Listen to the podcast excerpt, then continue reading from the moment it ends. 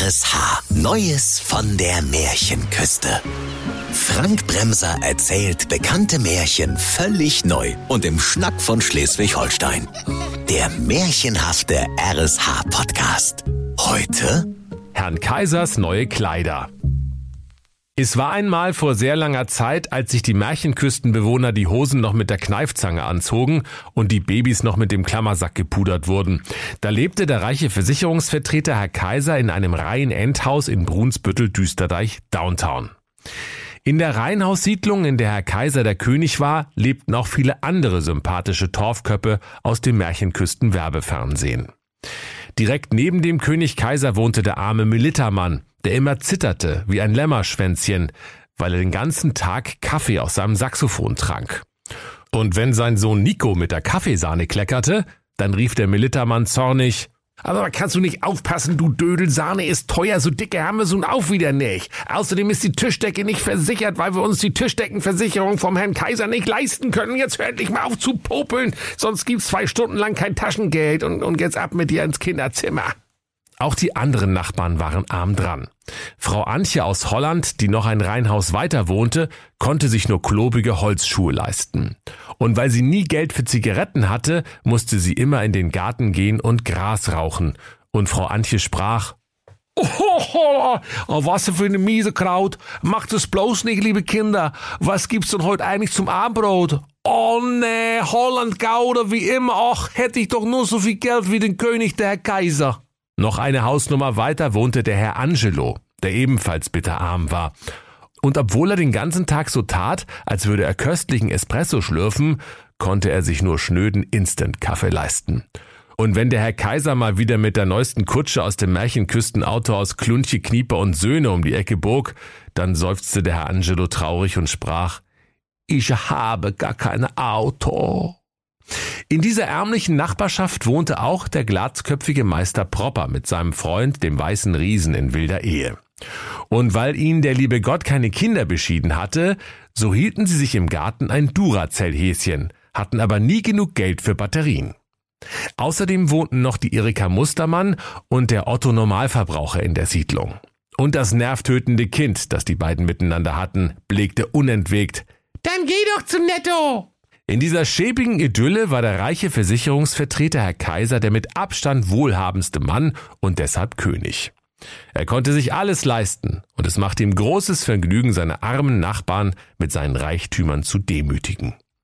Morgens um sieben holte er seinen mit Diamanten verzierten Laubbläser aus seiner goldenen Doppelgarage und knatterte allen was vor, so dass jeder aus dem Schlafe gerissen wurde und senkrecht im Bette stand.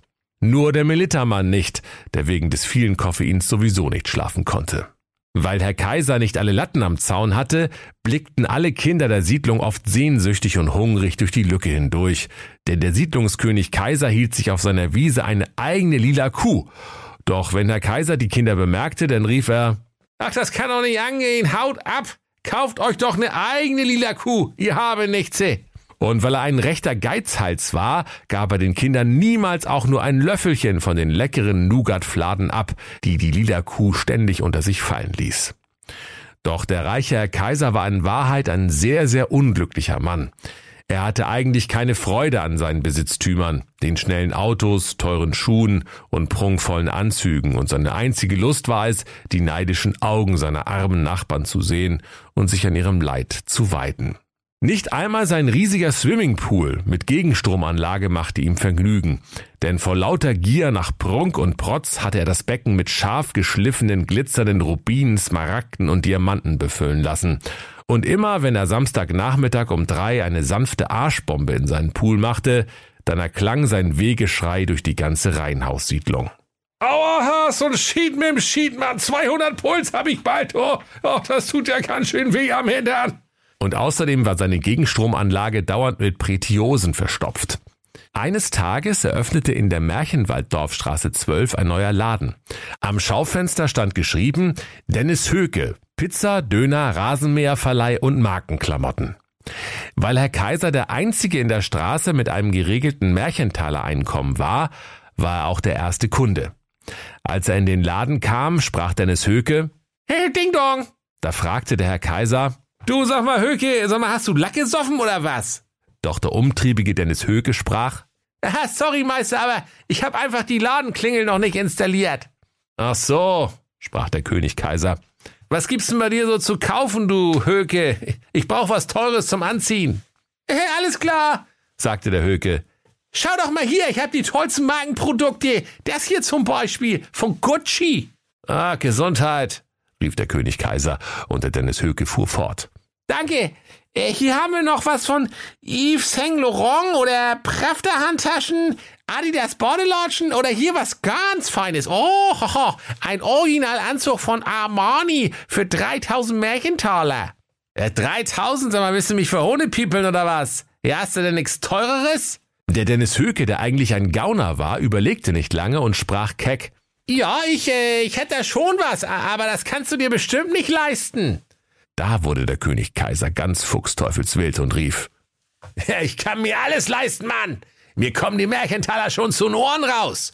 Ich bin nicht so ein Hungerlappen wie die Frau Antje, der Militermann, der Angelo und der Meister Propper mit seinem weißen Riesen. Raus mit der Sprache. Was hast du Feines auf Lager? Der Dennis Höke sprach, ja, ich kann euer Ehren die wertvollsten Kleider der ganzen Welt besorgen. Die sind so luftig und leicht, so weich und schmiegsam, so bunt und pflegeleicht, prunkvoll und majestätisch und außerdem sauteuer.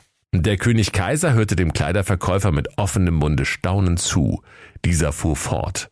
Und außerdem haben diese Klamotten eine ganz besondere Eigenschaft. Äh, wer dumm, ach was sag ich, wer komplett bescheuert ist, der kann ihre Schönheit nicht sehen. Für Trottel sind diese Kleider nämlich ganz und gar unsichtbar. Da rief der Herr Kaiser. Ach, das trifft sich gut. Ich bin nämlich der Schlauste von allen. Das sieht man ja an meinem Kontostand. Schaff mir die Klamotten her, Höke. Koste es, was es wolle. Der listige Dennis Höke war's zufrieden und sprach. Da brauche ich aber Minimum oh, 20.000 Märchentaler Vorkasse. Der Kaiser gab ihm das Geld kaufte schnell noch ein edles Fläschchen Rasenmäheröl, trank es vor lauter Vorfreude an Ort und Stelle aus und rannte nach Hause. Und weil er es nicht erwarten konnte, seine armen Nachbarn mit seinen neuen Kleidern neidisch zu machen, buchte er einen Werbespot beim Märchenküstenrundfunk. Und als die Bewohner der Reihenhaussiedlung am Frühstückstisch ihren kargen, trockenen Kanten Brot mit Trockenfisch mümmelten und dabei das Radio anmachten, da hörten sie den König Kaiser sagen,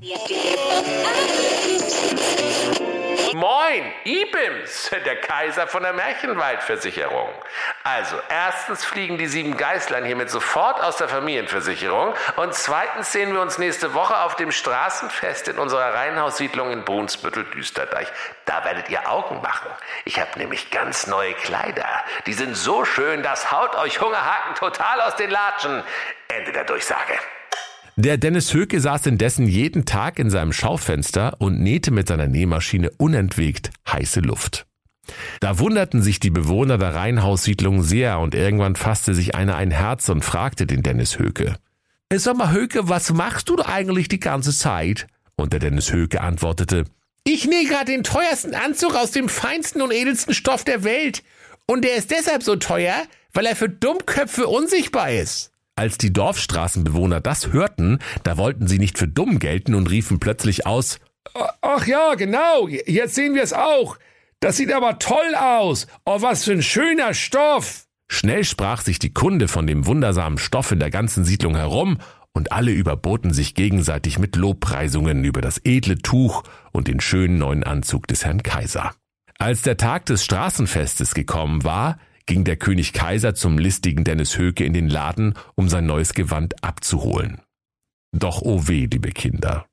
Wie fuhr dem eitlen Versicherungsvertreter da der Schreck in die Knochen, als er nur einen leeren Kleiderbügel erblickte. Und der Kaiser dachte bei sich, das, das kann doch gar nicht angehen. Ich, ich sehe absolut nichts. Das heißt, ich bin blöde. Verdammt, das darf doch keiner wissen. Und zum Dennis Höke gewandt sprach er, äh, also ich habe ja noch nie so einen schönen Anzug gesehen. Der, der ist ja super geschnitten und die Farbe und, und wie der sich anfühlt. Oh, ausgezeichnete Arbeit, mein Lieber. Und zum Beweise, dass er den Anzug wirklich sehen konnte, zwirbelte er mit seinen Fingern am Kleiderbügel herum und tat so, als betastete er das feine Tuch.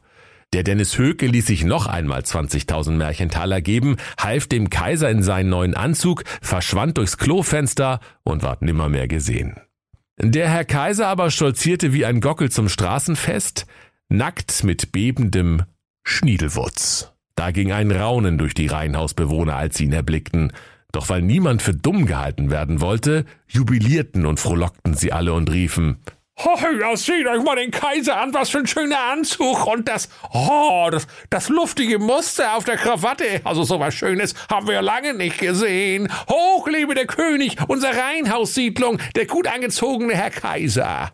Da dachte der König Kaiser nicht weniger, als dass er der einzige Trottel auf dem Straßenfeste war, der das schöne Gewand nicht sehen konnte. Und so ließ er sich nichts anmerken, schritt nackend die Reihen ab und bedankte sich für die vielen schönen Komplimente. Als er aber zu Erika Mustermann und dem Otto Normalverbraucher kam, da hatten die ihre nervtötende Tochter mitgebracht, die sonst immer schrie, Dann geh doch zu Netto! Das Mädchen war ein Kind, dem jede Scham fremd war. Nur so hatte es den Job bei der Märchenküsten Fernsehwerbung bekommen. Als der König Kaiser nun näher kam, da rief plötzlich die kleine Silke Mustermann Normalverbraucher, Ih, der hat ja nix an, der alte Sittensträuch. Der Kaiser ist ja pudelnackig. Der Vater des Kindes, der Otto Normalverbraucher, hörte seine Tochter und rief, Kinder und Betrunkene sagen die Wahrheit. Hier spricht die Stimme der Unschuld. Und wie ein Lauffeuer verbreitete sich die Kunde im Publikum. Schließlich riefen alle, Na eben, jetzt sehen wir es auch.